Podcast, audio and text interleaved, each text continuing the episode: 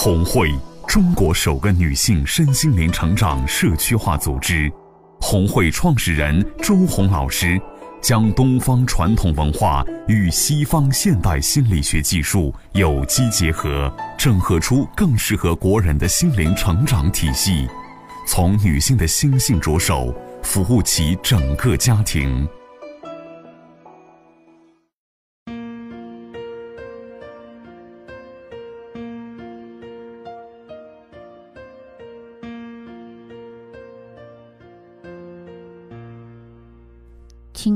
听众朋友们，大家好，这里是红会电台，周红为您读书栏目时间。今天我们将开启一个新的故事，这个故事的名字叫《负念引爆伤害》。负呢，就是正负的负。我们大家现在都要持正念，那么负念对我们生活的影响有多么的巨大？我们将从这个故事中去寻找答案。第一章：活在悲情中，无法自拔。周红老师为我做的一次加牌，呈现在我面前的是痛苦、抱怨、伤害的代表，死死的扯着我。我想挣脱，却不能自拔。我用尽了全力的挣扎，仍被他们死死的拽着。动弹不得。慢慢的，我认命了。直到作为老公的代表看到我的痛苦，伸手把我从他们手中拉出来，我们暂且的待在一起。我感受到老公带给我的温暖、安全。和幸福，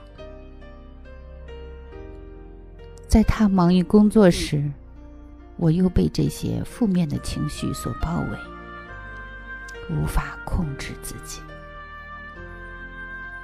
儿子的代表远远的站在一旁，看着在痛苦中挣扎的妈妈，不理不睬。知道妈妈为什么会这样，他甚至不愿意到我的身边来。我的心好痛，好凉。老公疲倦的站在那里，他不愿意看到生活中这样哭哭啼啼、动不动就生气的女人。成功、财富、幸福。在前边招手，我却无力靠近。在那一刻，我知道，这就是我目前的状态，太逼真了。我又一次无法控制的泪流满面。只不过这次不同，我看到了自己。我铭记这一刻，因为我不想再这样下去了，一点也不想。身边的人都羡慕我嫁了一个好男人，养育了一个健壮帅气的儿子，家里有车有房，自身形象也不差。难以想象有什么不开心的。我也很想知道。我为什么会这样？那天晚上，我听到了周红老师的一期节目《负念引爆伤害》，越听越有感觉。这是老师为我做的专题吗？每句话说的都有我。我没有了睡意，拿起笔，记下藏在我内心深处的心魔。原来，我一直生活在负面的情绪中。第二天一早，再次打开这期节目，反复听，坚信没错，找到答案了。我迫不及待的把这个消息告诉了周红老师，同时，也掩饰不住内心的恐惧。我怎么会是一个有负念的人呢？我不太想承认，以后别人会怎么看我？周红老师回复我说：“这是一个大的惊喜。”其实人就是这样，一旦认识到这个问题，接纳自己有问题，家里就好了一半了。恭喜你，亲爱的。第二章，撕掉悲情的标签。再次回想和老公初次见面。他白色的衬衣和西服给我不一样的感觉，特别是他胸前挂的派克笔。几次接触下来，发现他性格温和、宽容大度，和他聊天感觉很舒服。我们每天短信、电话不断，经常一次通话持续一个小时。有说不完的话，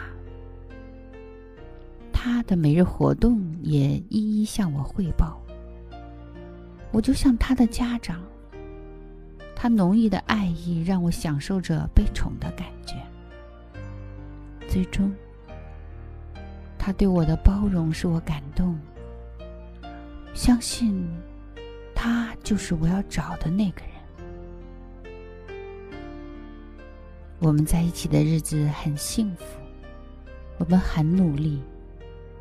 在经济不太好的时候，我们都会把更多的钱放在对方的钱包里。寒冷的冬天，在我们租来的小屋里，他每次做好饭菜，等我下课回来，我内心有说不出来的温暖。两年后，我们有了孩子，一切不像我想的样子。我成为了全职妈妈，注意力呢也全部集中在了孩子的身上。养育孩子没有经验，显得手忙脚乱。睁眼儿是孩子，睡前是料理家务，两耳不闻窗外事，好像与世隔绝了。靠老公一个人工资维持生活，显得很不宽裕。为此，他工作需要更多的时间，我也只好担起照顾孩子和做家务的责任，尽量的不让他操心。慢慢的，我俩在一起的时间少了，更多的时间聊的是孩子。他又不像以前关心我，在我累的时候，没有人说话，说变脸就变脸，所以他有更多的时间不在家里，特别是晚上，我就会胡思乱想，他跟谁在一起，有没有女人，他会不会被诱惑？生活中，我遇到难题，第一个想到的就是他。我习惯了依赖他生活，我习惯他陪我。无论什么事，只要与他在一起，就没有什么过不去的。但是现在我们能聊的太少了，繁琐的生活带给我更多的是精神上的空虚。他的快速成长，让我们之间的距离越来越远。我越来越觉得不安全。刚开始忍着，忍不住呢，就一个人落泪。这个时候，其实我已经把他当成了父亲，伸手向他要的更多，希望他像以前一样的疼我，希望他经常能肯定我，甚至渴望他比婚前对我更好。我从来都没有感觉到这就是负念，它会引爆我们对生活的伤害。刚认识周红老师的时候，他说生活要合理分工，男人负责赚钱养家，女人以家庭为主。负责家庭文化，负责孩子的教育，但是我不太认同。这不回到旧社会了？现代社会应该男女平等，共同赚钱养家，共同养育子女，公平合理，有什么不好呢？干嘛让女人做出让步，待在家里？我从小就要想自己的职业收入，不能依赖别人，这是我的家教。我曾经很难适应没有收入的日子，虽然在家带孩子，但是我的心不知道在哪儿。我不是心甘情愿的待在家。我会情绪暴躁、焦虑、担心随之而来，生活中一片片的雾霾。尽管生活条件越来越好，但是却没有什么事儿能让我高兴。所以刚入红会的时候，周红老师说我很悲情，我很抗拒。他说：“我像林黛玉，说起话来梨花带雨，凄美动人。声音中透出悲情，没有生机，让人想哭。我的悲情来源于我的委屈，那委屈是什么呢？就是认为自己是对的，别人都不对。虽然以前听过老师的课，而且周红老师一直说。”来红会学习，就是要把人丢在课堂上，是为了自己和孩子以后不丢人。虽然有这句话垫底儿，我还是觉得浑身不自在。周红老师给我布置的第一个作业就是列出十条老公的优势和十条孩子的优点。孩子的优点我很快就写完了。老公的优势，挑他的毛病可以，让我找他的十条优势，这也太难了。现在回想起来，这十几年来，如果老公做的对，我认为是正常的；相反，有些如果他做的不好，我都记在心上，挂在嘴上。也就是说。我只看到他做的不对的地方，但是作业也不能不做呀，怎么办呢？后来呢，我就问周围的朋友，问问他们，我老公是一个什么样的人？他们说，他多好呀，成功男士，有责任有担当，顾家爱孩子。脾气又好，对人宽容有耐心，做事情持之以恒，事业有成，生活上什么都不缺。和这样的男人在一起，幸福啊！原来，老公在别人眼里这么优秀，我怎么就没看到呢？过去呢，在生活中，当我诉说委屈的时候，总会博得同情和理解。但是这一套在红会行不通。周红老师每次都要提醒我们，不能说亲人的坏话，而且他总说女人不对，女人更应该学习和成长。所以每次来，我都会受批评，批的我都不想去上课了。但是呢，不去又没有办法改善家庭关系。所以我只好逼着自己再次从生活中发现老公的好。当我真正的换个角度再看一个人的时候，真的感觉大不一样。还是那个男人，回想起来，他真的像一只打不死的小强。生活中的难题，他没有怕过。都挺过来了。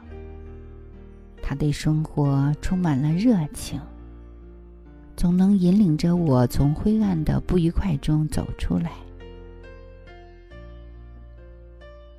老公曾经给我说过：“老婆，十几年的风雨，我们经历过贫穷的生活，快乐的生活，没有我们过不去的。你和孩子是我的依靠。”是我最坚实的后台和精神支柱。我努力的工作，只是想让你们过得更好呀。所以我渐渐的明白了，抱怨、委屈、痛苦的产生，往往是由于我看到了别人的不好。当我把眼光从别人身上收回来看自己的时候，才找到了问题的根源所在。我是一个没长大的小女孩，蜷缩在老公的怀里，享受着他带给我的阳光和雨露。时不时的，我会挑战他的底线。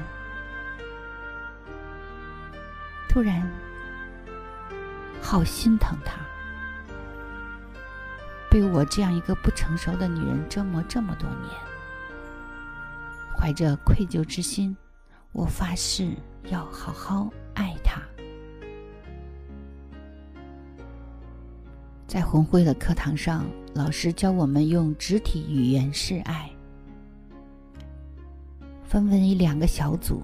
我在椅子上代表男人，闭上眼睛，用心感受每一个女人用手触碰我的感觉。游戏开始了。我作为男人，极力的反感按在我头上的手。我突然发现，很多的女人的触碰都是我不喜欢的，只有一位温暖柔软的手指在触碰到我的瞬间，哎，我喜欢这样的，因为他全身心感受着我，我感受到了。他的爱，所以回去好好做作业。在给老公洗脚的时候，我再次验证了这一点。当我用双手握住他的大脚，没有嫌弃，唯有爱，用心去触碰那双脚。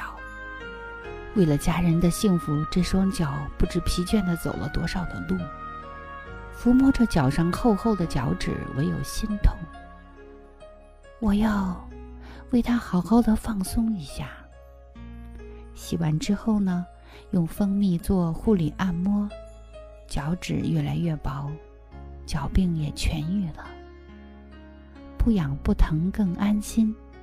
现在他的脚粉嘟嘟的，嫩了许多。不找事儿的女人，慢慢的也靠近了自己的幸福。这年的中秋节，老公带我们远行。十一假期，我们又到了海边。不要求别人，生活中处处是惊喜。在我的生理期，老公下班回家，挽起袖子烙饼、熬粥、烧菜；儿子端来红糖水，被两个男人照顾着，我感觉好幸福。我很高兴自己找到了幸福的方向。我以为自己已被疗愈，又开始反复，依然按老套行事，生活一有不如意，马上回到原形。又开始愁眉不展。每当这个时候呢，我就开始质疑红会，质疑老师。但是，在家闷一段时间，还是不得不再次回来上课，重新开始。但是每一次其实都不同的，我的恭敬心。感恩心、谦卑心，越来越像我期待的那个样子了。后来老师给我开的另一个方子是运动与清理。他说，要想心情快乐，首先要让你的身体快乐起来。但是呢，我是一个执行力很差的人，办了张健身卡，就是死懒不动弹。老师问我：“你不用上班，你有什么重要的事情要做？”哎，他怎么和我老公一个口气？他也总问我：“你每天都干嘛了？”问得我哑口无言。我开始记录自己的生活，其实真的没有什么重要的事情，但是为什么我的效率那么差、那么低呢？周红老师仿佛有第三只眼睛，虽然我只是在家向老公发火，但老师的一番话又道破真相。你看似温柔可爱，实则说起话来又狠，又伤人。特别是面对老公和孩子，你拿着匕首对准软肋，哪儿疼扎哪儿，你毫无感觉。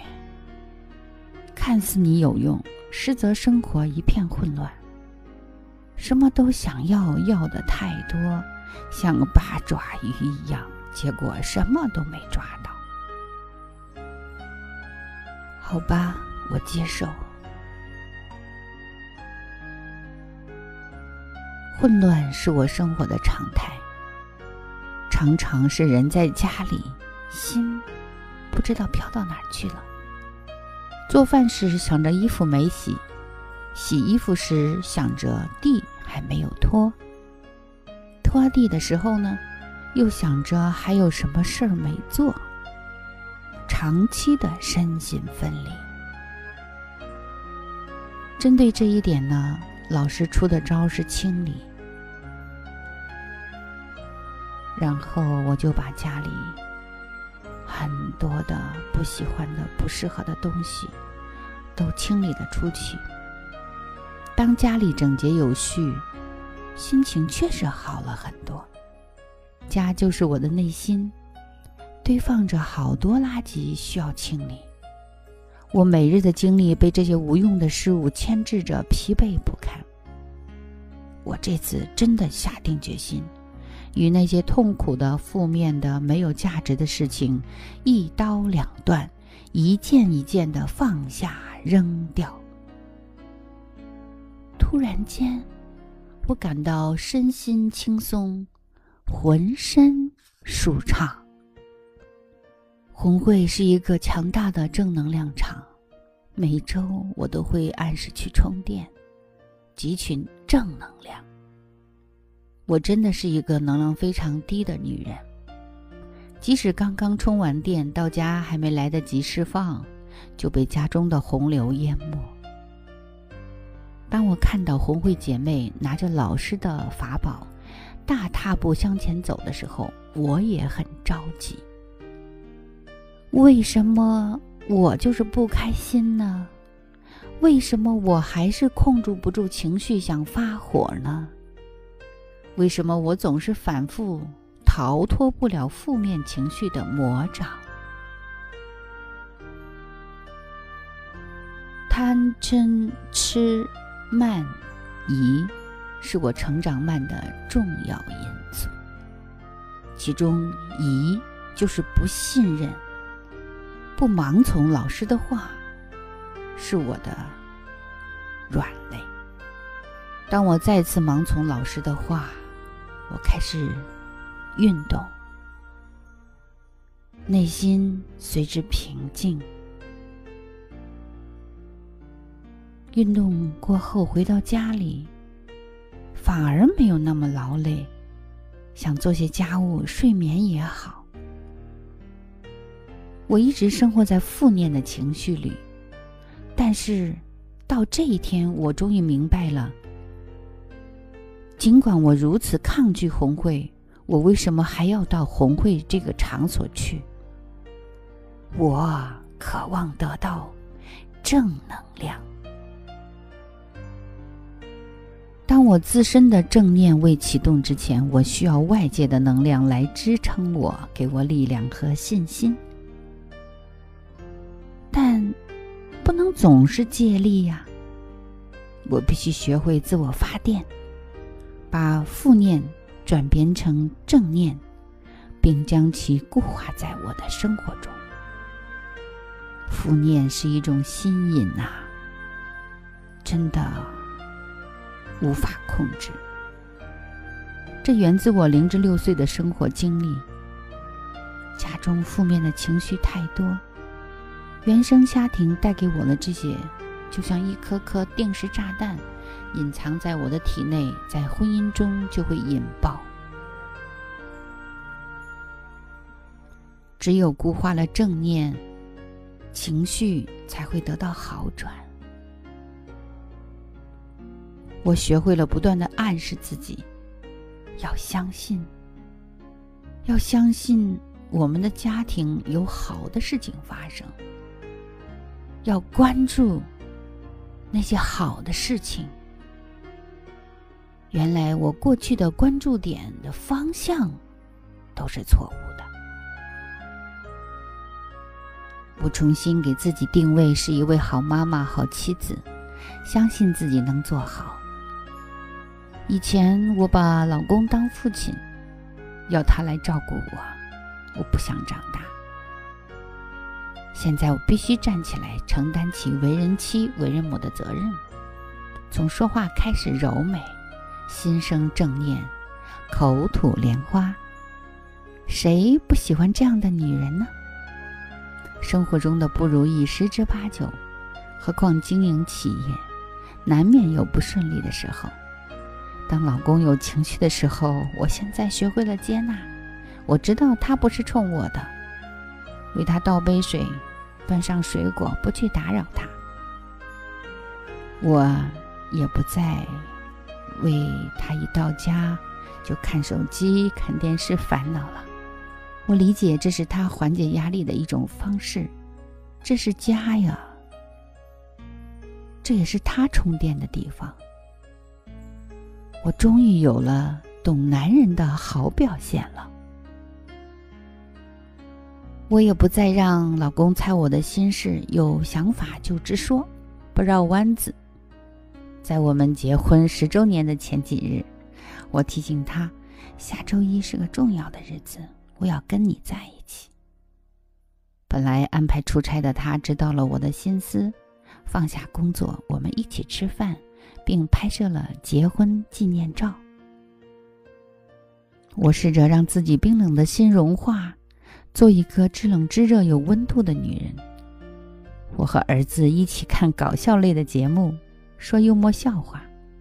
儿子也时常提醒我说：“妈，笑一个呗。”现在我脸上的微笑多了，看着镜子中的自己，还是笑起来最美，让自己暖起来。热起来，传递给他们。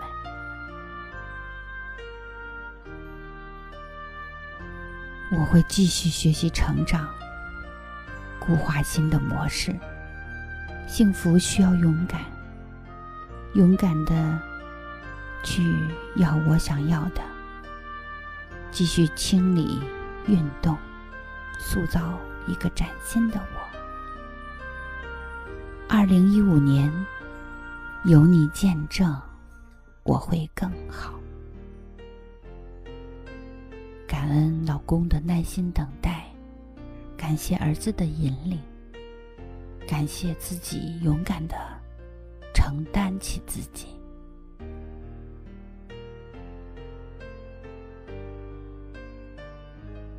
周红老师点评：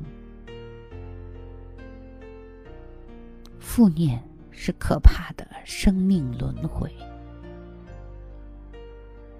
负念女人的心理往往是消极的，凡事只从负面着想。生活在虚幻中，期待着他人承担自己的命运，自我怜悯。走进两性关系，如同抓了一个救命稻草，强烈的要依赖。爱玩柏拉图，要手持高洁的品质，其实长期的精神出轨。虚幻世界里呢，有一个想象中的完美男人。心思完全不在眼前人身上。他们的特点是生养孩子以后呢，无力应对，整日以泪洗面，看似柔弱，却固守自己心意行事，冰冷无情。丈夫和孩子呢，苦不堪言。负念一般有深远的家族史。一代代孩子被母亲牵引，无视当下幸福。由于他们自尊更自卑，想突破重围就要避免两者的极端化，客观承认别人是正确的，接受他人比自己强不会给自己带来耻辱，甚至赢得深深的敬意。在人际关系中的态度是接纳，接纳。还是接纳。当你接纳生活中已经发生的一切，好的转机就此展开。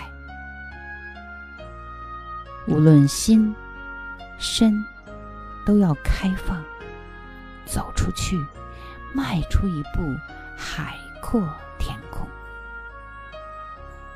家族命运何去何从？女人们。